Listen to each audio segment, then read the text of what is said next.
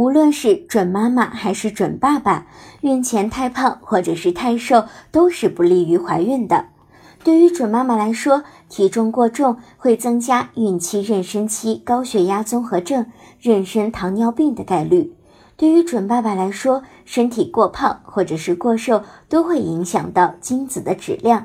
因此，准备怀孕的准爸妈应该将体重调整到标准范围内。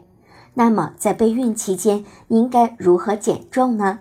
一、早餐要吃饱，不吃油炸高热量的食品；午餐要吃七分饱，晚餐尽量少吃，也可以选择少食多餐的方法。